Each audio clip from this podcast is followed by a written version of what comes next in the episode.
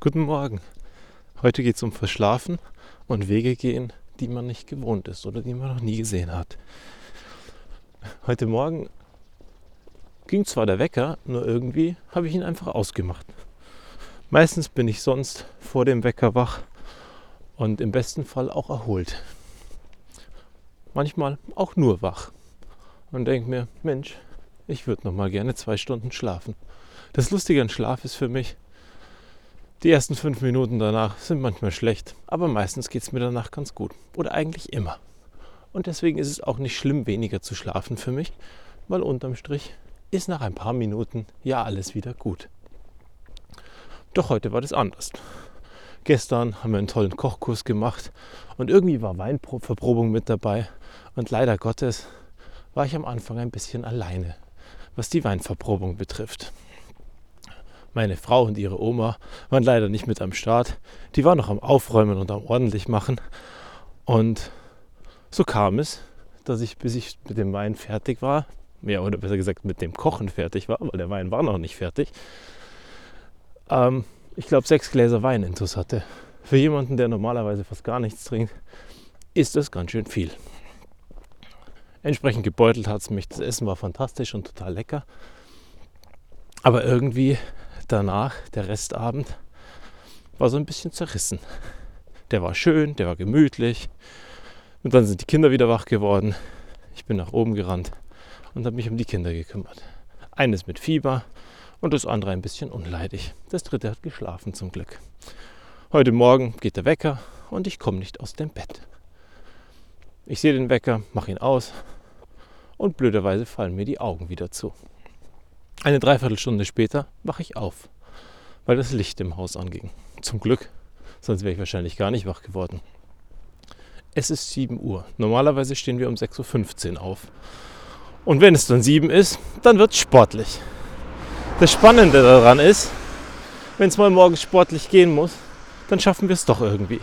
Wir sind auf einmal alle viel schneller im Badezimmer, wir koordinieren uns anders und glücklicherweise mussten nicht alle drei Kinder in Kita, Kindergarten und Schule, sondern nur unsere Größte musste in die Schule. Also Pausenbrote schmieren für sie, meine Frau übernahm das und ich mich angezogen mit der Großen, fertig gemacht und los ging's. Das Spannende daran für mich oder die, die Lektion, die ich wieder lerne, ist Wahnsinn, wie schnell wir sein können, wenn es sein muss. Aber auf der anderen Seite wie schön und angenehm es dann auch ist, wenn man die Zeit hat, die man eingeplant hat. Also ist verschlafen oder später anfangen wahrscheinlich gar nicht so schlimm. Man muss nur manchmal schmerzhaft schneller sein und man holt das dann schon wieder ein. Also von daher macht euch nicht verrückt, wenn ihr mal was verschlafen habt. Ihr schafft das dann schon. Und notfalls, wenn ihr ein bisschen zu spät wart oder zu spät seid, ist es wahrscheinlich auch nicht schlimm, denn das hat auch noch keinen umgebracht. Am Ende ist die Termintreue von uns Deutschen ja auch was sehr Spannendes. Wir sind da akribisch genau. Als ich mal eine ganze Zeit in Südafrika war, hieß es, um die und die Uhrzeit ist der Termin. Und du konntest dich glücklich schätzen, wenn die eingeladene Person am gleichen Tag erschien oder in einem Zeitfenster von zwei Stunden. Wenn er in einem Zeitfenster von zwei Stunden erschien, war er schon extrem pünktlich. Ganz wenige Leute, meistens die, die dort Karriere in den Unternehmen gemacht haben, waren ich würde sagen, europäisch pünktlich. Einmal, das war sehr lustig, gab es einen Tag, da sollte einer der Kollegen zu einem Termin kommen und einige Planungen mit mir durchführen. In der Früh ruft er bei seinem Chef an und sagt, ich habe auf mein Konto geschaut. Es ist noch genug Geld da. Ich bin am Montag wieder da. Ich bin surfen in Durban. Er meldete sich ab und kam am Montag wieder. Es war Dienstag. Das Spannende, was ich damals gelernt habe, war, dass es Leute gibt, die die Zeit, den Stress und auch die Wichtigkeit des Berufs ganz anders einstufen. Und vielleicht macht uns die Einstufung von dieser Wichtigkeit manchmal auch ganz schön kaputt. Also überleg mal, musst du das alles wirklich so wichtig nehmen, was da gerade passiert? Was da zurzeit in der Jahresendrallye passiert? Oder kannst du es auch mal lockerer angehen? Würde vielleicht die Welt gar nicht untergehen, wenn du es ein bisschen lockerer angehst. Ich bin mal ein halbes Jahr gesundheitsbedingt in der Firma ausgefallen. Als ich wiederkam, warteten die Top-Prioritätsprojekte nach wie vor auf mich. Das konnte wohl kein anderer machen. Die personellen Änderungen bekommst du in einem Mittagessen mit. Die Termine, die ich davor nicht wahrnehmen konnte, weil ich ins Krankenhaus musste, warteten. Ich fand sie als extrem wichtig. Heute sehe ich viele Dinge anders.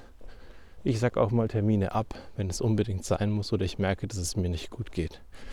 Eine spannende Lektion dort kann sein, es geht am Ende nicht nur um körperliche Gesundheit, also wenn du eine Erkältung hast oder wenn du Kopfschmerzen hast oder solche Dinge, sondern es geht auch um mentale Gesundheit. Wenn du dich nicht fühlst, nimm das genauso ernst, wie wenn du dir das Bein verstaucht hättest, das Bein gebrochen hättest oder aufgrund einer Grippe nicht in der Lage bist, in den Job zu kommen. Und ansonsten, ich laufe heute auf einem ganz anderen Weg. Auf einem ganz anderen Weg, der mir normalerweise nicht mehr in den Sinn kommen würde, wenn ich nach Hause laufe von der Schule aus. Ich laufe erst ein ganzes Stück aus dem Ort raus, um dann an einer anderen Stelle in den Ort wieder hineinzulaufen und zurück nach Hause zu gehen. Und auch dazu möchte ich dich einladen. Früher hatten wir mal ein Spiel, das nannten wir Ich kenne einen Weg, ich weiß nicht, wo er hinführt. Und als wir unsere Führerscheine neu hatten und unsere Fahrzeuge, ich hatte kein eigenes Fahrzeug, ich habe mir das von der Mama geliehen, sind wir jeden zweiten Nachmittag eine Viertelstunde irgendwo rumgefahren und haben Wege ausprobiert, die wir nicht kannten, mit einer Freundin zusammen. Ich kenne einen Weg, ich weiß nicht, wo er hinführt. Und auf einmal kannten wir uns viel besser aus, kannten viel mehr Wege, kannten viel mehr Möglichkeiten. Und noch Jahre später, wenn ich dort in diese Region komme, kenne ich oft Schleichwege, wenn irgendwo gesperrt ist, die mich ans Ziel bringen. Oder ich kenne Wege, dass ich trotzdem ankommen kann. Und das finde ich sehr spannend. Und deswegen möchte ich dich einladen, nicht nur andere Wege zu gehen, sondern auch Dinge mal aus einer anderen Perspektive anzuschauen. Und zwar kann die andere Perspektive auch heißen, ich frage mal meinen Kollegen oder meine Kollegin, wie der Weg von ihnen aussieht, wie sie das Ding lösen würden, wie sie da rangehen würden. Und vielleicht schaffst du es so, eine ganz neue Perspektive zu bekommen oder eine neue Lockerheit zu lernen, die du so nicht gehabt hättest. Wie du merkst, auf meinem neuen Weg ist ganz schön viel Verkehr.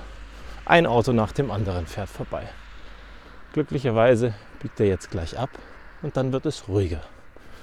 Diese Stille werde ich nutzen, um nachzudenken, welche Wege ich in Zukunft anders gehen kann. Nicht, dass ich was ändern möchte. Ich bin sehr glücklich mit dem, so wie es ist.